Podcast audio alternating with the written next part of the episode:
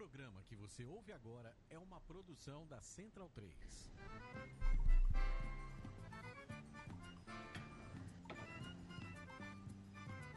Começa agora com Gil Luiz Mendes, o seu podcast de futebol nordestino. É o Baião de Dois, aqui na Central 3. Então vai já pra sala que hoje tem baião de dois.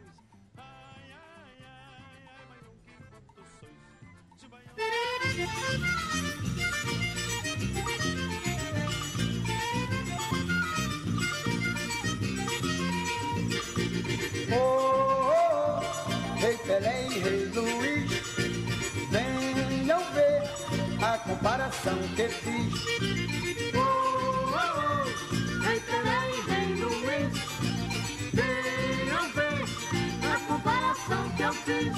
Pelé tem raça e talento, Luiz tem talento e raça. Baião de 2, edição número 200 e 200 e 200 e perdi as contas.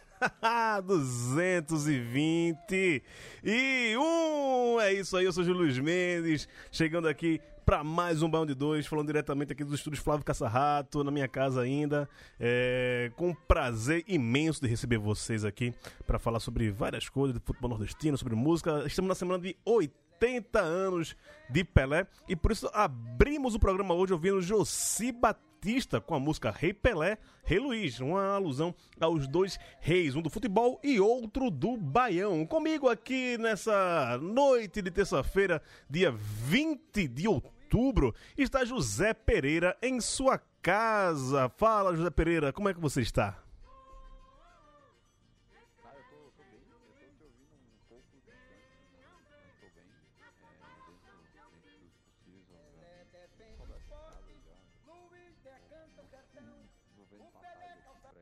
Pro, pro Nordeste, ver minha família, ver meus avós, e é isso aí, vamos, vamos passar raiva, bora passar raiva.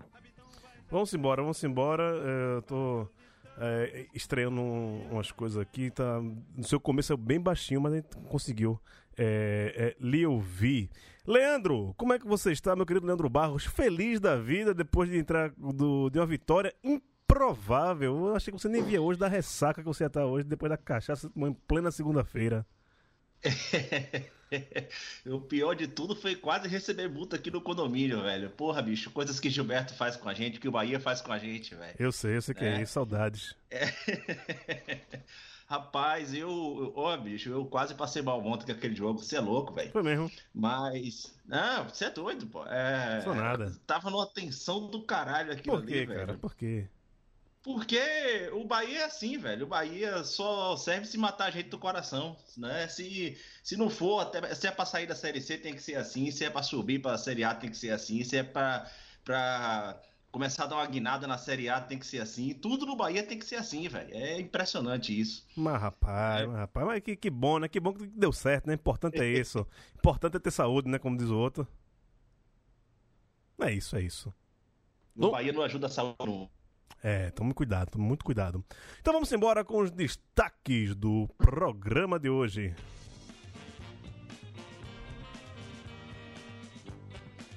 Fortaleza ganha no aniversário e Bahia brilha contra o Galo. Essa Bolívia vai, vai pra Copa. A grande reação do Sampaio. Bagunça política e péssimos resultados. O que acontece no Botafogo? E lá se foi metade do primeiro turno da Série D, já terminou.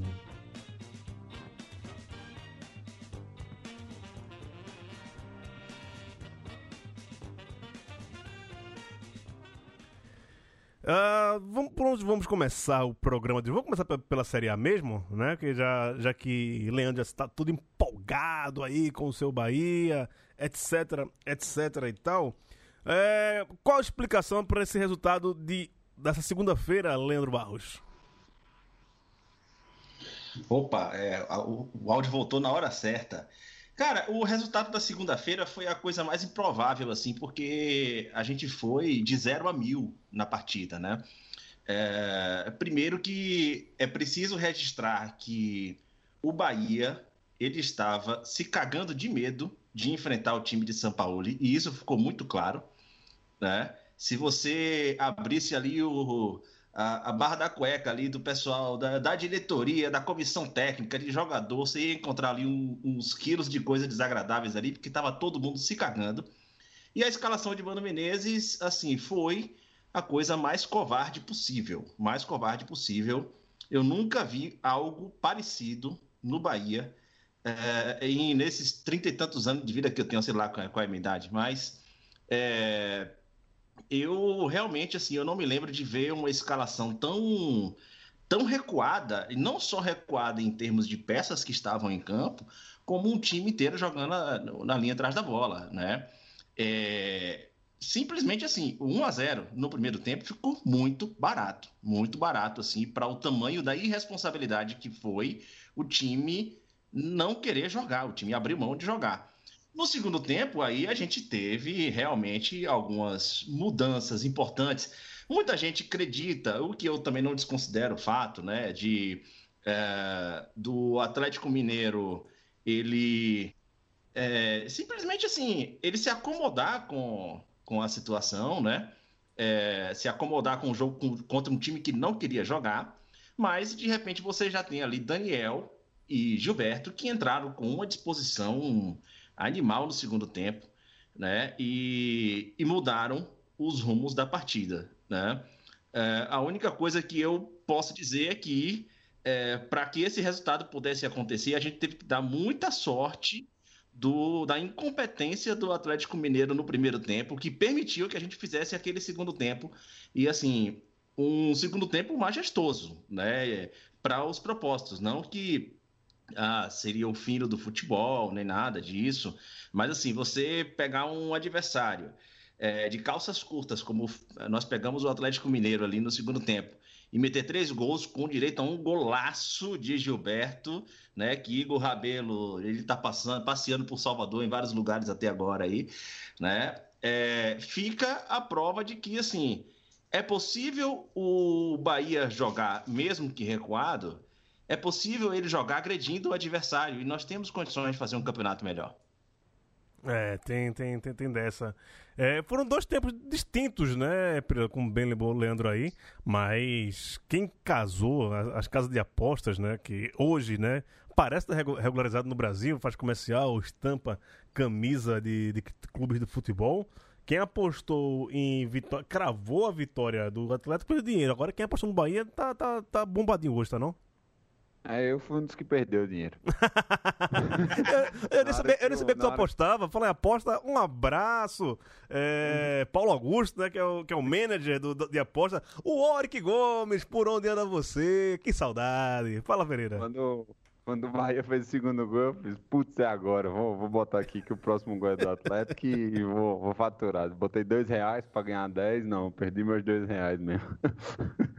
É, foi um completamente. Foi, foi surpreendente, mas assim, o, o que eu achei, pelo menos de mais positivo, foi que você via alguma espécie de padrão de contra-ataque. É, Leandro se queixou comigo no particular, principalmente no primeiro tempo, que tipo, o Bahia não conseguiu transitar. O Bahia não conseguia acertar três passes, o Bahia não conseguia ter uma verticalidade, e foi um domínio completo, assim, foi um domínio amplo. Aparentemente houve algumas correções ali e a finalização de Gilberto estava em dia. É mais uma coisa a se observar, como eu já tenho é, repetido, inclusive, né? Eu não acho que, tipo, mudar treinador vai ser solução é, para o caso. Vai ter que, tipo, dar, dar chance e, e ver o que é que ele vai trazer para o jogo do esquadrão. É, é isso. É, deixa eu passar aqui já para outro jogo aqui. Que... Rapidinho, Gil. Fale. Não. Fale.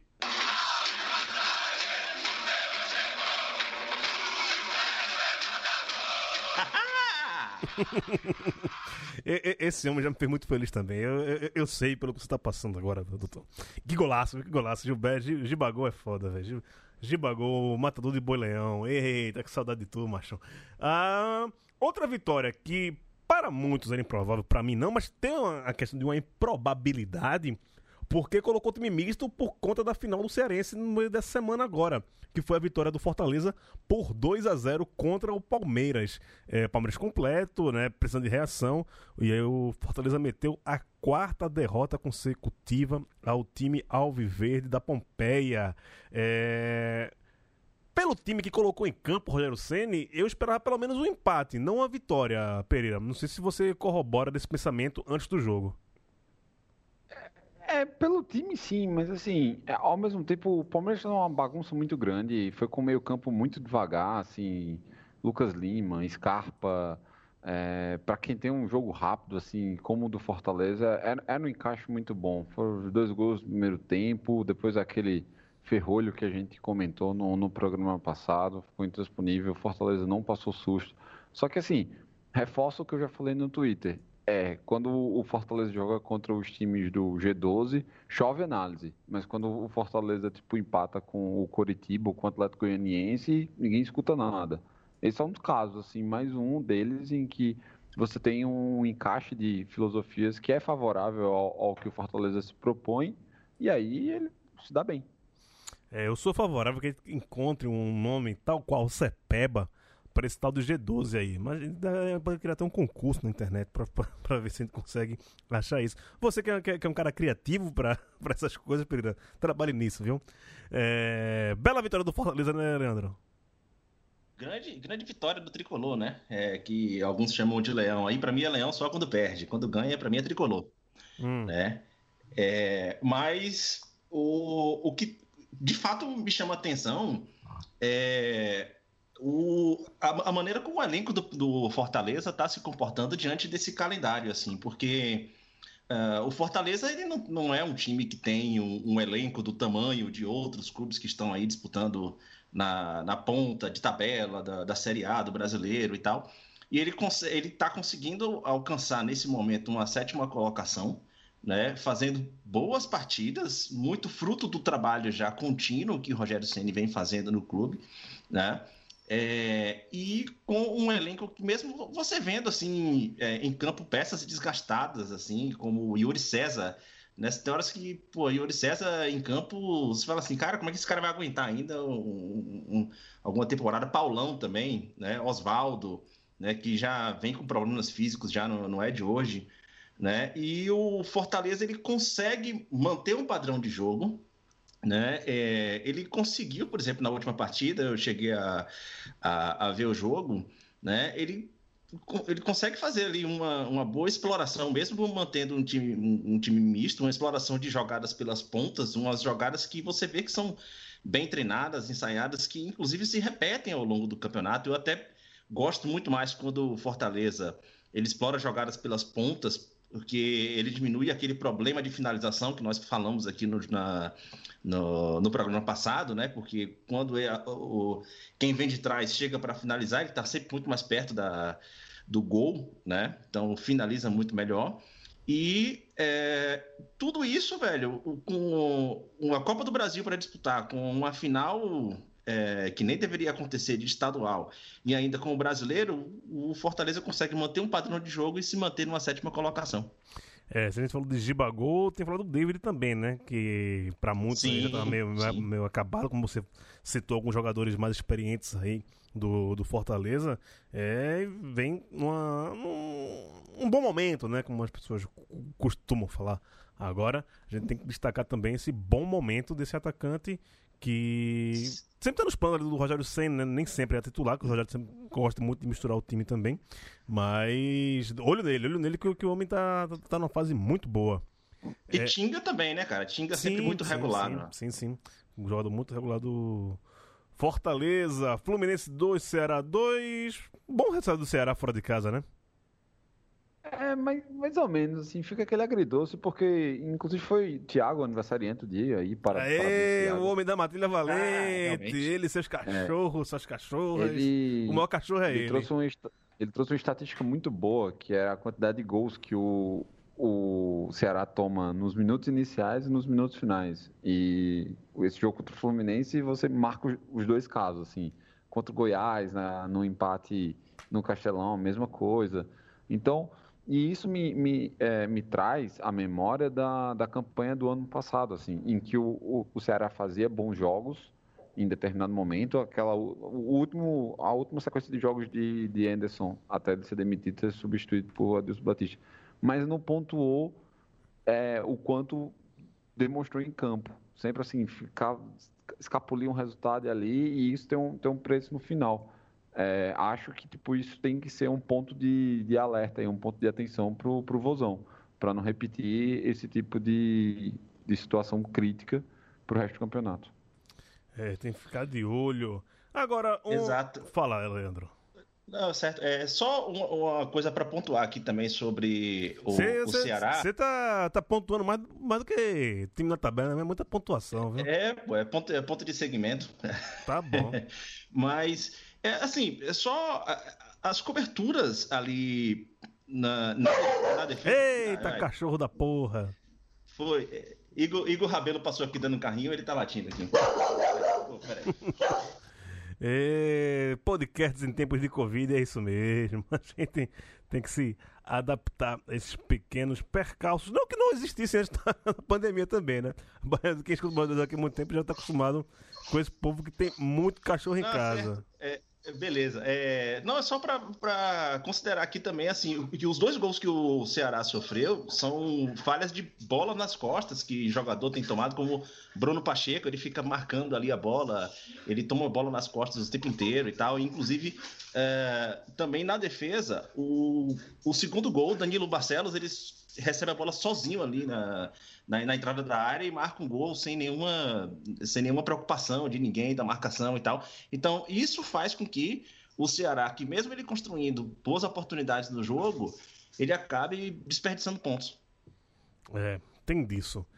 A derrota do time do, ah, do esporte para o time do energético é também uma surpresa? A gente pode falar que os quatro jogos dos nordestinos na Série A foram surpresas, Pereira? Ou não?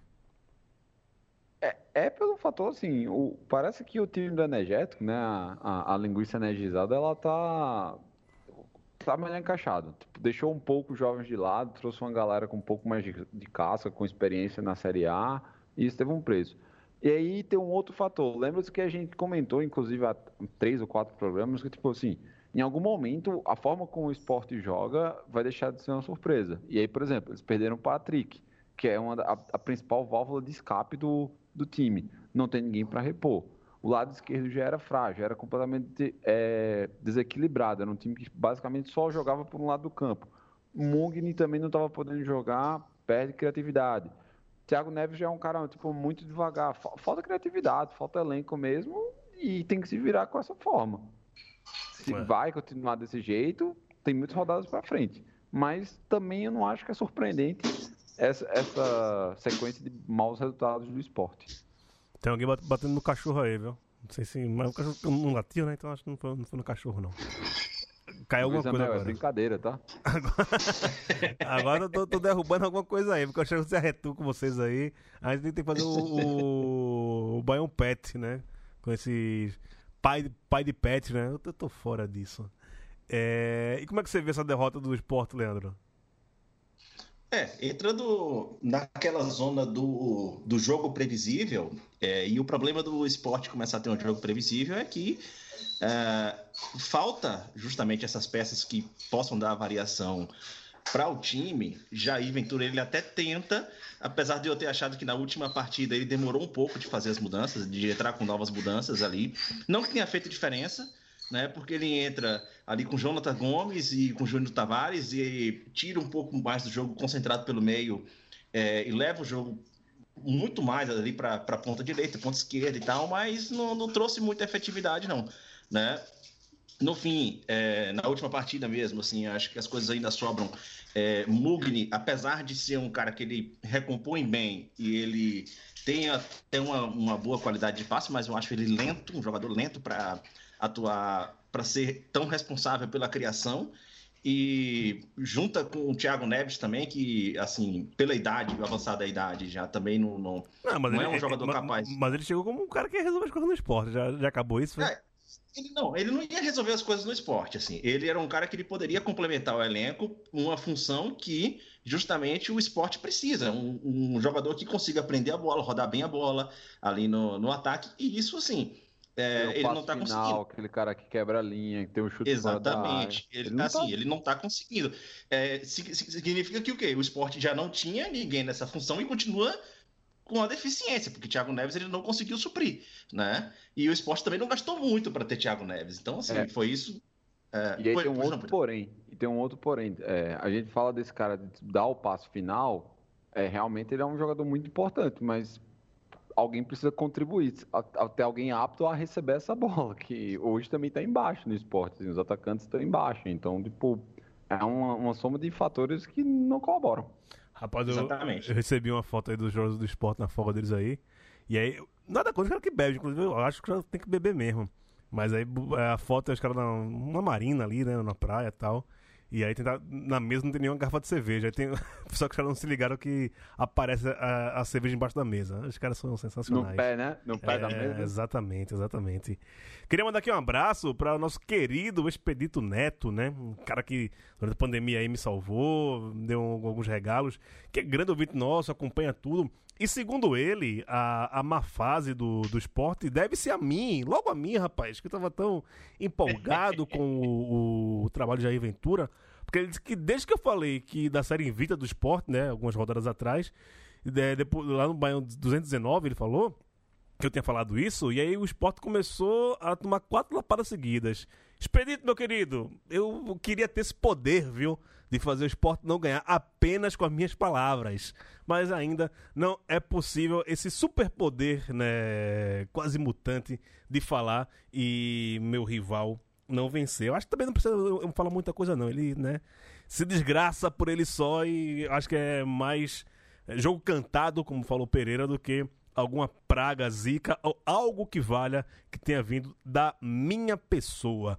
Vamos passar para a Série D, que é um acabou já o primeiro turno e algumas coisas já começam a se definir, né, José Pereira, como por exemplo no grupo 2, altos classificados já, né? Já completamente classificado. Talvez o nordestino que apresenta- esteja apresentando melhor futebol. É, o jogo seja o alto. Que era, tipo, ninguém apostava nisso. Um elenco muito modesto em comparação aos anos anteriores. Assim, feito ali basicamente de jogadores daquela região. Piauí, Maranhão, interior do, de Belém, alguns outros times do interior do Ceará. Um time muito bem, muito bem postado, muito bem treinado, tem conseguido os resultados.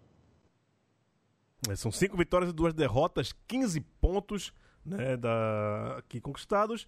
É, nesse grupo ainda temos o River do Piauí, também classifica, em- na zona de classificação ali com 11 pontos. O Motoclube brigando ali para entrar nesse G4 também com o São Raimundo de Roraima. Eita, deu uma engolida boa aqui, quase que engasgo.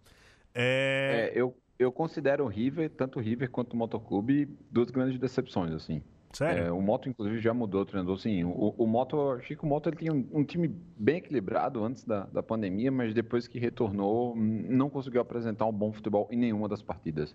Foi mal no Maranhense, eu tive a oportunidade de ver uns três jogos na Série D, também muito abaixo do esperado. Tá num grupo muito simples, muito fácil, assim, não, você não pode se embananar num, num- grupo como esse.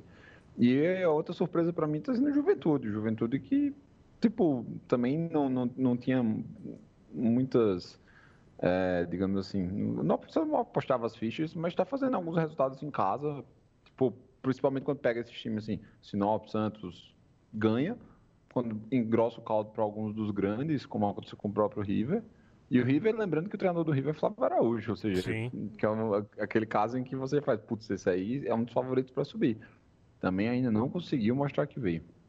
No grupo 3, eu vi o jogo do Guarasol com o América do Natal, que passou na TV Brasil um dia depois do- daquele fatídico Brasil e Peru, com aqueles canalhas babando o ovo do governo federal.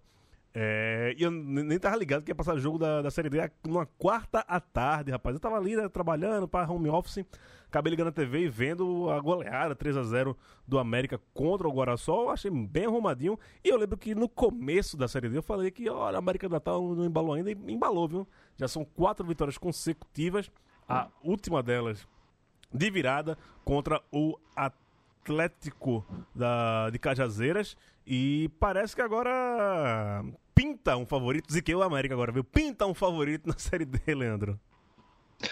Pinta, é, já, pra mim, já assim, é uma vaga que já tá muito bem encaminhada. É apesar da- Eita, segunda zica. Eu tá fodido na América agora. Já, pra mim é uma vaga que tá muito bem encaminhada. Lembrando que, assim, o, a, a Série D, ela tem um, um calendário diferente do- das outras séries, né?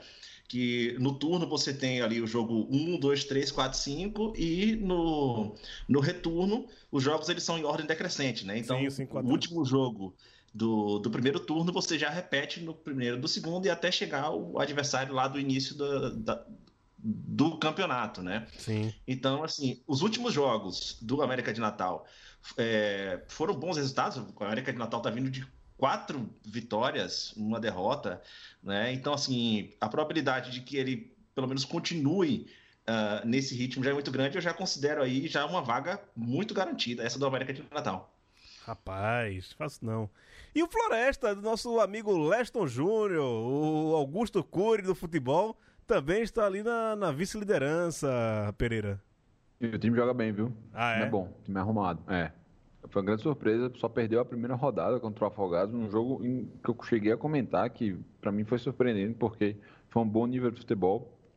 Floresta tem, tem jogado muito bem, o que é uma surpresa enorme também, porque foi um time rebaixado no, no próprio campeonato estadual. Então, assim, eles estão jogando, digamos, pela literalmente continuidade da vida do clube, porque não vai ter Série D para eles ano que vem.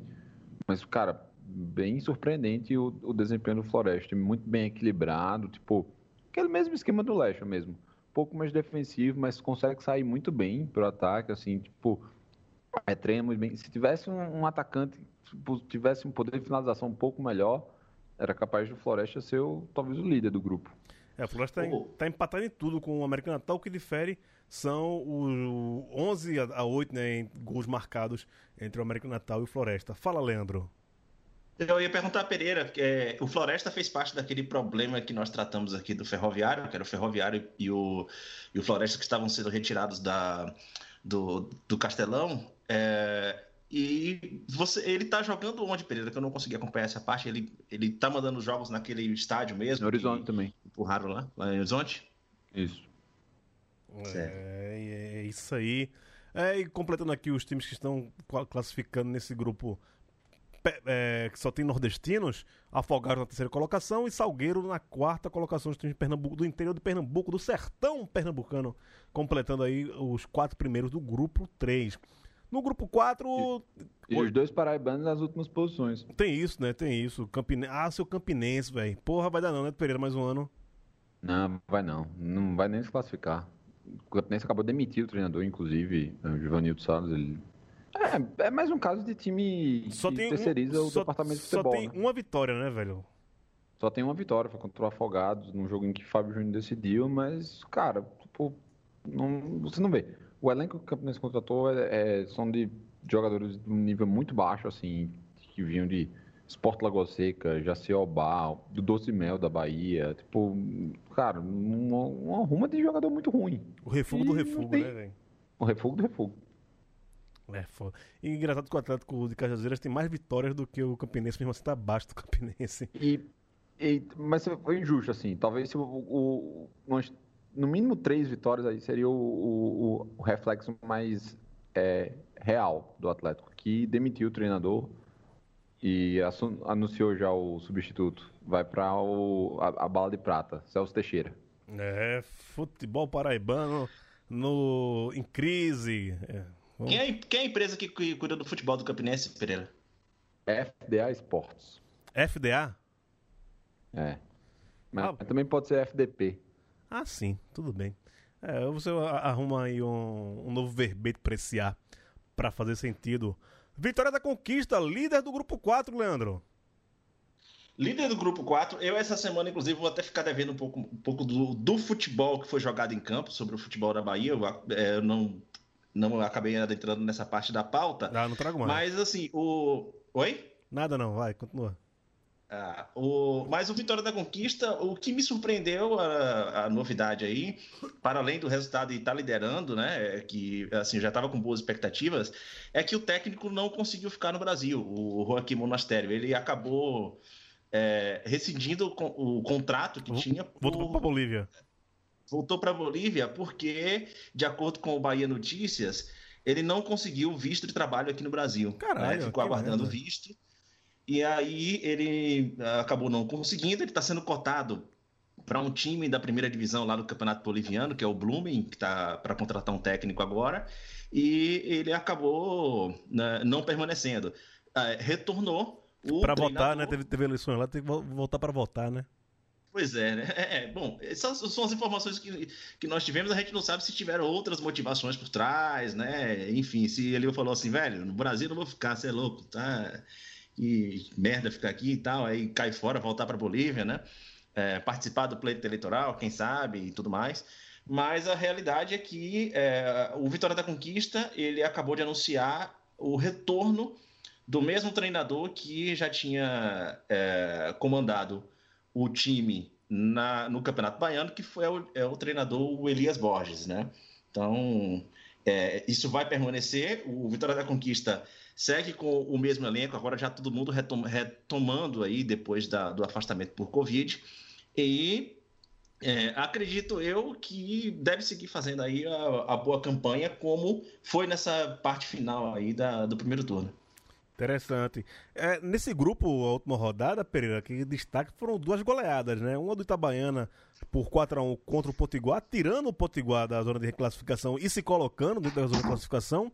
E o Central, que parece mostrar alguma reação ao golear o Coruripe, que está na zona de classificação por 4 a 0 lá no Luiz Lacerda. Cara, o Central tá sendo uma maluquice, porque os jogadores, ah, basicamente, eles ameaçaram greve na roda, tipo, antes do jogo, e aí chega lá e, tipo, e goleia um, um, time que tá, tá muito bem classificado. Inclusive, o Central é o único invicto do grupo. Sim, mas tem quatro empates, tem, né? Um, exato, uma vitória e seis empates. exato, exato. E é, se tivesse ganhado mais, né, talvez. Tivesse, mas acho que o Central briga, viu? Pra... O é ruim. É ruim, é? Time é ruim. O... é ruim. Esse, grupo é muito, esse, esse, grupo é muito, muito fraco. Esse grupo é bem mais fraco do que o grupo, os outros dois grupos nordestinos. Esse é o grupo mais fraco que tem. É. E os baianos no, no grupo que tem um monte de time da, do Centro-Oeste, que é o Atlético de Alagoinhas e o Bahia de Feira, estão na zona de classificação. Não estão na liderança, o Gama está invicto, né? Seis vitórias e um empate, só o time Candango. O Brasiliense, o outro time da, do Distrito Federal, também é o vice-líder. E depois vem os dois times da Bahia, o Atlético de Alagoinhas e o Bahia de Feira. Quais são as informações dessa semana de Atlético de Alagoinhas e Bahia de Feira, Leandro? Exato. O Bahia de Feira ele perdeu a última partida pro Gama, né, de 3 a 0 é, O Gama tá sobrando no grupo. Assim, a, para além do placar elástico, eu não acho nenhum absurdo perder do Gama lá, é, lá em Brasília, nessas condições. Né? Mas é, as informações que eu tenho ainda é que realmente não houve muita mudança no futebol do Bahia de Feira. Então, eu ainda continuo com o pé muito atrás né, nesse time aí. É, e o Atlético de Alagoinhas ainda está protelando aquela bomba que nós tratamos aqui na semana passada, que é o pagamento dos jogadores, né? É, ele já enfrentou o Tupinambá, é, vai enfrentar novamente agora, só que o Tupinambá, para a partida de amanhã, ele vai estar tá desfalcado. É, ele tem três jogadores que testaram positivo hoje para Covid e agora de tarde foram retirados da, da partida para amanhã e já não vão jogar. São, pela informação que eu tive, são três titulares né? E isso pode uh, influenciar aí no resultado da partida, né? Mas uh, contando as horas, sem saber qual o futuro atletas querem fazer. É, começou a dar, dar aquela já tradicional engolida de áudio no seu áudio aí, viu? Leandro, já tá ficando uma, uma, tradição aqui no Band 2, seu áudio ser engolido no meio da sua fala. Às vezes é porque você vai falar alguma besteira, o áudio já se liga e já, já corta algo por cima. É, uma, só um detalhe. Seleção natural. Pois é. Um detalhe desse grupo 6 dos times de Brasília, que a gente acabou de falar, que nenhum joga na, no Mané Garrincha, né, na Arena de Brasília o Brasiliense jogando na boca do jacaré e o Gama jogando em Gama lá no Bezerrão. Ou seja, um elefante branco que não serve para nada lá no meio do plano piloto, aquele gigante, um estádio de um bilhão de reais que não serve nem para jogos da Série D. Que maravilha, que maravilha, que maravilha! É, pass passar para a Série C aqui, é, na Série C, né? Quase nada muda. Santinha continua líder, rindo à toa. É, pelo menos essa rodada permanecerá líder, porque abriu quatro pontos de vantagem para o segundo colocado, que é o Vila Nova. E agora a contagem é para saber é, em que momento vai chegar essa classificação. Né? Dizem os matemáticos, esse povo de um, que aí é, 30, 29, 30 pontos já resolve, né? Então, mais duas vitórias do Santa Cruz ele já estaria classificado com nessa primeira fase da, da Série C. Time que não perde já faz algum tempo, tem 72% de aproveitamento, é muita coisa, cara, é muita coisa. Marcelo Matelotti ainda não sabe que é, que é perder desde que chegou no Santa Cruz. Time regular agora também é aqueles joguinhos de 1x0, 2x1, não empolga quase nada, não empolga quase nada, mas o que vale é bola na rede, a bola passada da linha embaixo dos três Mas paus. não falha também. Não falha, é, velho, né? Mas Cara- é, é sofrido, é sofrido. brecha e tal. Não, de fato o jogo não é bonito. Eu concordo com você. Tipo, não é vistoso, você não vê um- uma grande exibição de futebol. Mas é, o time é arrumado. E aí, tipo, agora com. O problema antes era que não tinha qualidade no ataque, né? Pipico voltou, Pipico bota a bola pra dentro do gol. Tipo, é normal. Eu, eu achei que o, o 13 não chegou a ameaçar o Santinha em nenhum momento. Nenhum momento. Apesar das reclamações do pênalti lá. Mas eu não achei que. Sim. Achei o resultado justo. Ah, você falou Pipico, o gol foi do Lourenço, né? O novo atacante aí, chamado de Loló Lourenço, pela exatamente. torcida. Sucesso, né? É... Mas desencantou, desencantou. E aí o Ferroviário já vem caindo de, de- de alguma maneira. Venceu o, o Ferroviário, mas Vila Nova e Remo estão é, à frente do, do tricolor lá do, do, Ceará. Tem a questão do Botafogo, né, velho? Que é um rolo do cacete. Ninguém tá entendendo o que é que tá acontecendo lá com, com o Botafogo. Chegou o áudio de Lucas Lucatero. A gente vai colocar aqui esse áudio de Lucas para saber o que é que está rolando lá no Botafogo. Fala, Lucas Lucatero. Eu queria só deixar um, um adendo de que esse tipo de, de problema que a gente está vivenciando agora ele não vai deixar de ocorrer enquanto o Botafogo for, for administrado e for capitaneado por, por essa casta que está aí, que é essa casta de, de conselheiros eh, caducos que estão lá praticamente vitaliciamente, é, conselheiro que herda é, a vaga de, de pai, de- do seu pai, do avô.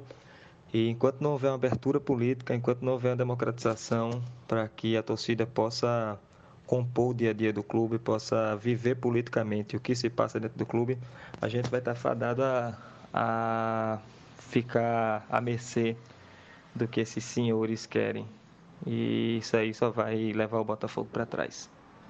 O Botafogo precisa de democracia, urgentemente.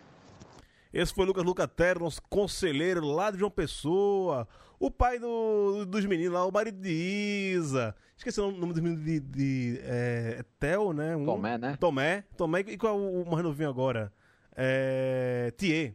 Thier e Tomé. São os dois pirrados de, de Lucas. É bonito, só pô. Pensa num pai arretado, velho. Eu gosto só pode esse Marco Safado. Mas ele falou aqui, que a parte que ele falou aqui é a parte que ele já é, pede democratização no clube, escracha os conselheiros, da questão, né? é, patrimonial, de pai para filho. Mas ele conversou muito com o Leandro sobre a questão do, Botafogo. O Leandro vai falar pra gente aqui o que é que tá pegando lá no Botafogo, Leandro. Olha, é, eu já até tinha passado o áudio para Pereira também, né? é, porque é uma situação muito complicada e muito. É, é um balaio de gato do que está acontecendo no Botafogo, que envolve justamente algo que nós já tratamos aqui sobre ah, a briga entre oposição e situação, certo?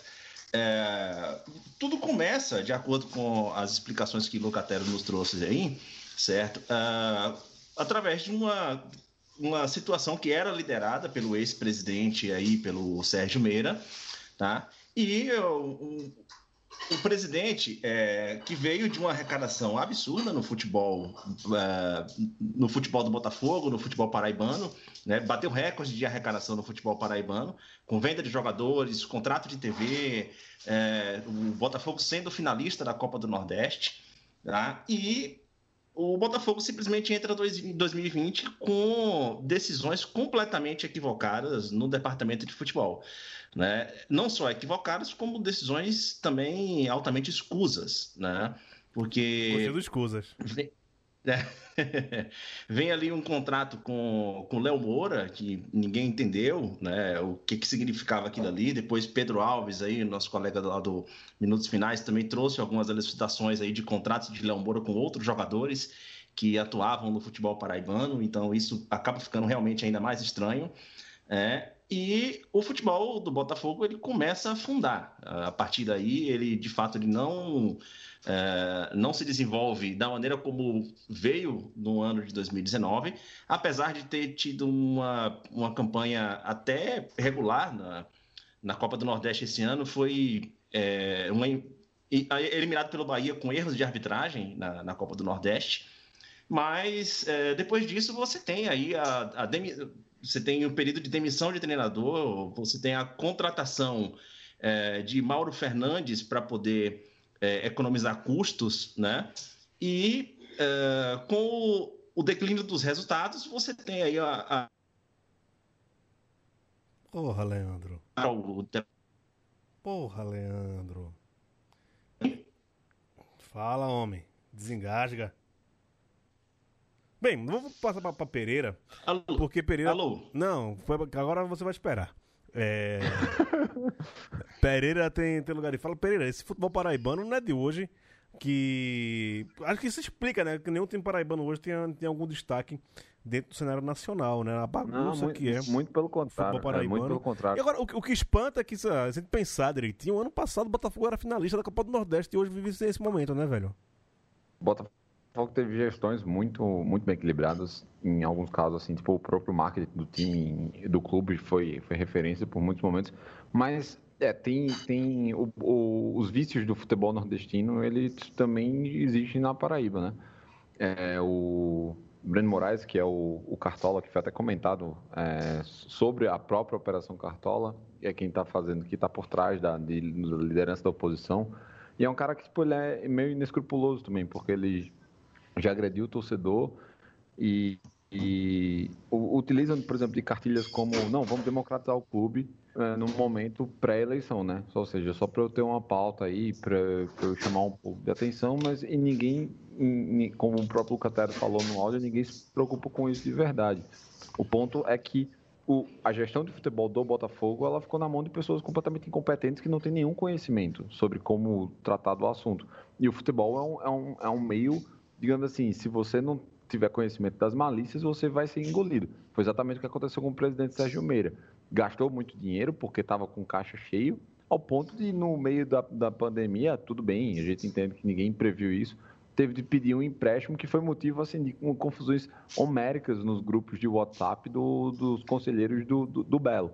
Então, é, isso daí, cara, é um símbolo muito claro. Além de um elenco fraquíssimo. O elenco do Botafogo é muito ruim. O Botafogo foi eliminado nas semifinais do pior campeonato paraibano que a gente. talvez da história. Muito possivelmente da história, assim. E o, o- o time jogando, a gente vê isso, né? Ontem tomou um sacode do, do Manaus. Teve ainda uma reação ali, mas o time é fraco, o elenco é fraco. A situação do Belo é, é crítica. Complementa aí, Leandro, se o seu áudio deixar. Não deixou. Oi. Oi, tudo bom? Gil. Você por aqui? Não, é isso que, é isso que eu tava tentando entender. O áudio estava cortando aqui, né? Tá. É, Não, de boa. Tá, mas é, é isso, velho. A, a realidade é essa do, do Botafogo aí. Pereira conseguiu implementar muito bem. Né? O, a, a divisão chegou a tal nível que ah, você não tem ah, hoje um pleito eleitoral confiável dentro do clube, porque a própria situação ela administra um, um pleito eleitoral e ela não comparece para o próprio para a própria eleição. A, a oposição comparece, resolve tudo ali o que tem que resolver, elege conselho deliberativo, o outro grupo ele administra as redes sociais do clube, chama aquilo de golpe e utiliza uma, rede social para uma manifestação oficial que é do próprio grupo e, e eles não conseguem chegar a um senso comum e nenhuma, de fato, uma intervenção judicial que consiga é, pautar uma eleição lá dentro do clube. né? Então, a- a- é, um- é meio que uma tragédia anunciada do que acontece hoje no Belo, né? É, parafraseando o querido Cristiano Botafogo e o pessoal lá do Medo e Delírio Brasília, daqui da Central 3, um dos melhores podcasts que apareceram em 2020. O Pedro Daltro, que é o cara que faz também o roteiro, faz o texto. Vai dar merda, vai dar merda, vai dar merda, vai dar merda. É, é o que tem previsto aí no, no, no futuro do querido Belo. Sinto muito, né? A gente fica triste por nossos amigos, Paulo, é, Lucatero, toda a nação da Évila, né? T- t- Toda a nação torcedor do Belo que tá passando por essa situação. É, é vocês que vão ter que segurar o clube, né, velho? Se deixar na mão desses caras aí, na na mão de, de, de outras pessoas. Não, tem que segurar é a própria torcida. Série B. É, continua sem nenhum é, nordestino na, no G4. Quem mais se aproxima é o CRB, que continua a, a sua escalada aí, tentando ah, alguma coisinha. Mas tá complicado, né, Pereira? Não tá sendo tão fácil assim. Acho que esse ano é, não sobe nenhum nordestino, apesar da grande vitória do CRB na, na última rodada por 4 a 1 contra o Operário. É, é, é, mas o CRB eu concordo com o seu. O CRB não, não, não demonstra confiança, assim. É, Até porque confiança é outro time. Ha! é time- Ah, boa. É isso aí, gosto assim. É. O- Só que o CRB ele não, não demonstra é, solidez. Então vamos, vamos dar a palavra para brigar pelo acesso. Só que tem um, um porém aí, né? O, se o, o Sampaio vencer as duas partidas que ele tem a menos, ele vai ter a pontuação para entrar no, no G4. E o Sampaio é, tá, cara, tá jogando um, um fino da bola, 10 partidas sem perder já. E isso com modificações de elenco que não foram nem, nem- nada muito mirabolante, não. Houve um, houve um repatriamento de jogadores que já tinham passado pelo time, mas algumas contratações pontuais. Pimentinha voltou, né, velho? Pimentinha voltou, mas Pimentinha voltou de um Botafogo em que ele tava apagadíssimo. Isso é, isso Tá é que jogando, não, e, e tá, e tá jogando bola no, no, no- Sampaio, velho. Tá. Ah, ele é titular, ele tá sendo titular, tá, tá, tá jogando bem. Joécio voltou, que era o cara que tava no ABC, por exemplo. João Vitor, lateral esquerdo, tá jogando, que era um cara tipo, que tinha sido emprestado, inclusive, ano passado. Aí teve contratações como o Caio, que tá fazendo gol a rodo. O Marcinho, que é um camisa 10, porque era exatamente a peça que tava faltando no, no Sampaio. Cara, trabalho belíssimo do Léo Condé. Merece, assim, todos os louros possíveis, merece ser muito elogiado. Trabalho em recuperação foda, dentro de um orçamento muito limitado. Rapaz, se esse Sampaio sobe, é aí que o, o nosso ministro da Justiça, é, João, ele sai, sai pelado pela rua de São Luís e ninguém segura o homem, não, viu? E olhe, olhe, olhe. Estamos na, na metade ainda, nem na metade estamos ainda dessa, dessa Série B. Não, não duvido desse Sampaio, não. Seria, velho, a história mais homérica da, da história do futebol nos últimos, sei lá, 15 anos. Né? O time que, que passa pelo que passou, questão da Covid e tal. É, começa apanhando e quando faz essa recuperação, como você bem lembrou, esses 10 jogos aí, já passou de, de- de muito time, né? Você olha hoje, Sampaio tá na 11 colocação e jogando bola. Quando você for ver os jogos do, do, do- do Sampaio, parece que os caras compraram a briga mesmo, né, Leandro? Parece que os caras é, encabeçaram isso e falaram, velho, vamos fazer história. Compraram, compraram a briga, assim. Eu gosto muito de ver, inclusive, os jogos do Sampaio, apesar do último jogo ter sido, assim, um tanto sonolento, mas é, eu acho que são coisas é, cabíveis dentro de um- uma Série B, que normalmente já é um campeonato de pontos corridos muito sem graça, é, assim, diga- diga-se de passagem, mas é, nem todos os jogos também você vai ter realmente um excelente desempenho, absurdo, tanto de defesa quanto de ataque. Ele foi jogar ali na, na casa do Paraná e acho que fez uma boa partida defensiva, segurou bem o jogo. Um 0 a 0 que faz parte também esse ponto fora de casa. É, eu acho que o time está muito bem concentrado, muito bem comprometido. É, eu tô com uma sensação muito boa e eu não quero falar mais desse Sampaio aqui não, porque eu não quero zicar. Sim, é bom, é bom. Também. E o próximo jogo do Sampaio é contra um time também que vem em ascensão, que é o, o Confiança, né? Fazer, é, venceu bem. Teve hat-trick, né? Na, que nome de fresco da porra. Teve três gols do mesmo, mesmo caboclo, né, Pereira? É, triplete do Dorne, vamos chamar assim, né? Triplete. Eu, eu também não curto expressões estrangeiras quando a gente consegue, principalmente nesse esporte tão, tão popular quanto o futebol. É, e, e- e tá, tá tendo essa reação, né? Daniel voltou pro, pro Confiança, parece que é um, é um- é um belo casamento, né? Não, mas o time, como a gente comentou no programa passado, o, o time ele, ele tem um padrão de um padrão tático muito bem desenhado. Ele está conseguindo trazer variações para as partidas agora, que era uma coisa que tipo, faltou um pouco no começo do ano, ou quando teve no, no ano passado, assim, que era um pouco mais limitado. Ele está conseguindo fazer essas é, variações. E esses são os jogos que vão garantir que o time permaneça na, na Série B. É você pegando esses times de baixo, dando porrada mesmo, depois viaja, vai ali fora, tipo, pega uns pontinhos de empate, como aconteceu com, com o próprio Operário. Cara, o Confiança, ele hoje tá numa muito condizente com o futebol que vem apresentando e com possibilidade para melhorar, porque se você consegue aplicar essas variações, você é, consegue adequar um estilo de jogo para o adversário que você está tendo, muito provavelmente você vai conseguir somar ainda mais pontos. Confiança está muito bem, voa dragão. Não, e nessa da. De você bem falou que tem que dar porrada no time de baixo. Porra, Náutico, se hoje não, não, não, não tira onda com, com, o Oeste, desiste, né, velho? Se não ganhar do Oeste hoje, pega sua sacolinha, bota nas costas e, e, e ruma a Série C, velho. O Oeste até agora só ganhou, inclusive, da, do, do CSA, quando o CSA estava naquela fase ruim lá no campeonato, né? Acho que foi a única, a única partida que eles venceram. É, o Pereira, sobre o Confiança, sobre essa variação de jogo do Confiança, é, uma coisa muito boa que aconteceu, que é, Daniel Paulista conseguiu variar, foi fazer atacante e fazer gol, né? Que foi o, o Renan Gorni, que você tinha, se você olhar ali, eu estava olhando hoje a lista de atacantes que, de, ou melhor, de goleadores da Série B, uh, você tem uh, a maioria são jogadores de meio campo, né, que acabam atuando em algum momento no ataque, ou improvisado, ou durante a partida, ali como Reis, Ítalo Melo, Ari Moura, que já que tinham feito dois gols. Ninguém tinha feito três gols. Renan Gorni não tinha feito nenhum, fez três gols nessa última partida. E eh, os atacantes do Confiança, como nós já tratamos aqui, eles costumam perder muitas oportunidades de gol, né? De matar o jogo por muitas vezes. Muito. E muito. nessa partida contra o Oeste, isso é, acabou sobrando, né? Daniel Paulista, ele fez um, assim, ele organizou uma blitz no início do, do jogo para cima do Oeste com a intenção de matar o jogo no início para depois administrar e fez muito bem. Vai acabar ganhando meu voto de novo no final do ano. É, o Confiança, ele não é um time que, digamos assim, ele, ele não tem um, um, um craque referência. Você não, você não tem aquele cara assim, pô, o jogo tá ruim, entrega a bola no pé desse cara que ele vai, vai resolver o jogo. Não, ele não tem isso. Mas em compensação, hoje o time está muito bem equilibrado. Então você tem vários, vários jogadores que, numa noite mais inspirada, podem dar certo.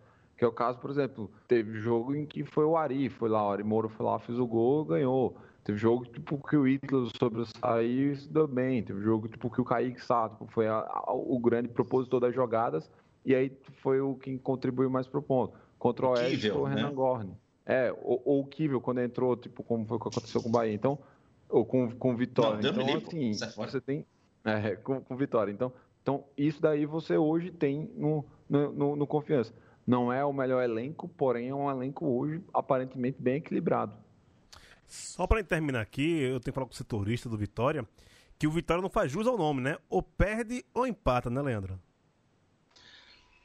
Ou perde ou empata, apesar de. É, assim, o, o Vitória precisa lembrar, o, o, resultado do Vitória não foi um resultado ruim contra a Chapecoense fora de casa. Não foi. Dado a, as limitações do time. Mas já faz muito tempo sabendo, que velho. Porra, velho, mas peraí, você tá, você tá enfrentando a Chapecoense, a Chapecoense tem a melhor defesa, juntando a Série A e a Série B. A Chapecoense até agora só tomou 5. Mas, ó, eu vou falar, é a, é a Grécia, é a Grécia do Brasil, velho. Por quê? É um ferrolho, meu amigo. Aquilo ali, tipo, é o portal de Asgard ali. Ninguém consegue ultrapassar, não, pô. É... O ferrolho da Chapecoense é tenso, é tenso, é tenso. Ninguém consegue passar. Então, o Vitória conseguir ter ido atrás do empate, de fato, em, em Santa Catarina, foi um grande resultado. Chapecoense é um. É, tipo, por conta dessa defesa ser extremamente sólida, é um, é um dos que eu considero favoritos ao acesso. Exatamente. E assim, é, se você, inclusive, observar a partida, o Vitória criou algumas oportunidades, o que não é comum criar tantas oportunidades como ele criou, e acabou pecando na finalização ali. Léo Ceará, no final do jogo, perdeu um gol que ele não costuma perder. Né? Então, mas assim, de qualquer forma, um a um foi um bom resultado. Senhores, hoje tivemos aqui, né, presenciando, acabamos de presenciar É, Leandro Barros defendendo com unhas e dentes a equipe do Esporte Clube Vitória. Isso já está gravado e isso nunca mais será apagado da sua biografia, Leandro. Muito parabéns. Já sabia que você era setorista do, do clube. Agora a gente sabe que você, é- é- que você entrou na equipe jurídica do Vitória, defendendo com unhas e dentes o esquadrão rubro-negro lá do Manuel Barradas. José Pereira, aquele abraço. Um abraço, Gil. Um abraço, Léo. Até a próxima. hein? Leandro, falou. Ele não quer nem mais Falou. falar. Eu vou, vou- vou falar mais o que depois de uma blasfêmia dessa? Que é isso, que é isso. Não, não me diga que eu digo esse tipo de coisa, porque essas coisas não se dizem. É isso. Ah, Fique- Gil, Diga. Gil, só pô, eu- antes que eu esqueça, não, não, não posso deixar passar essa, é, esse momento hoje aqui, tá? É, no- na última semana, é, infelizmente, a gente viu Ilhéus chegar ah, no, nos Trend Topics aí por conta de uma aberração que a gente acabou assistindo, né? E que acontece com as mulheres no Brasil, assim, de uma maneira surreal. É, é absurdo que a gente ainda tenha que conviver com esse tipo de coisa na sociedade, com esse tipo de comportamento na sociedade. É, bora retomar um pouco aqui o, o episódio que as nossas colegas aqui no Baião fizeram sobre é, como esse comportamento é naturalizado e alguns homens acabam tendo com- um comportamento mais agressivo do que outros, mas é tudo porque existe uma sociedade que naturaliza isso, tá? E infelizmente, ah, por enquanto a justiça ainda não foi feita. Ah, o cara, ele tá solto, ele é de uma família influente em Ilhéus, né? E assim, é, eu, eu, não, eu não tenho palavras para descrever a nojeira que aquilo significa e eu não podia deixar passar isso aqui no programa hoje. É isso, bem lembrado, Léo, bem lembrado. A gente continua aqui né, nessa luta, né, o que nós homens compreendamos o que é violência contra a mulher, o que é estupro, tudo que não é consentido é estupro. É, nessa sociedade patriarcal que a gente vive, é, demonstração de força não, não é por, por músculos, né, apagamento, silenciamento das mulheres.